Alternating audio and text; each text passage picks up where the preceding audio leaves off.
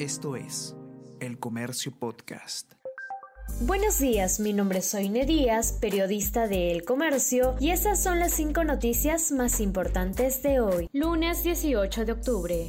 Facción de Cerrón pierde fuerza en la bancada de Perú Libre. Solo 12 congresistas de Perú Libre mantienen postura de no otorgar confianza al gabinete de Mirta Vázquez. Asimismo, esperan reunión con el presidente Pedro Castillo. Algunos miembros del bando magisterial no descartan retirarse del grupo parlamentario. Además, hay descontento con el vocero Waldemar Cerrón.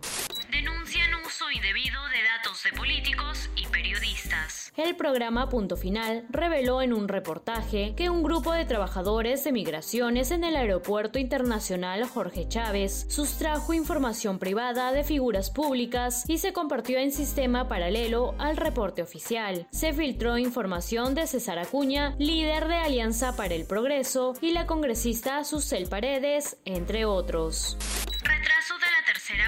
A casi un mes del inicio previsto de la tercera ola, los indicadores siguen en mínimos históricos. Por ejemplo, se observa un promedio de 30 muertes diarias por el virus, cifra similar al inicio de la pandemia a fines de marzo. La tendencia también se refleja en la transmisión. Especialistas señalan que la alta seroprevalencia por contagios previos y vacunación estarían evitando la expansión de nuevas variantes. Asimismo, piden seguir alertas.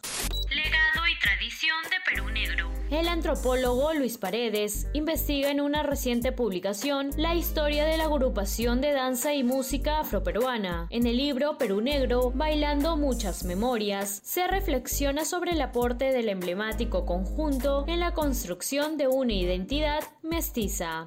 Oscar Tavares El maestro seguirá enseñando de fútbol. Oscar Tavares continuará como técnico de Uruguay y dirigirá los partidos contra Argentina y Bolivia por las eliminatorias Qatar 2022, según informa el medio Charrua Ovación. Fuentes de la Asociación Uruguaya de Fútbol decidieron que el entrenador continúe a cargo de la Celeste.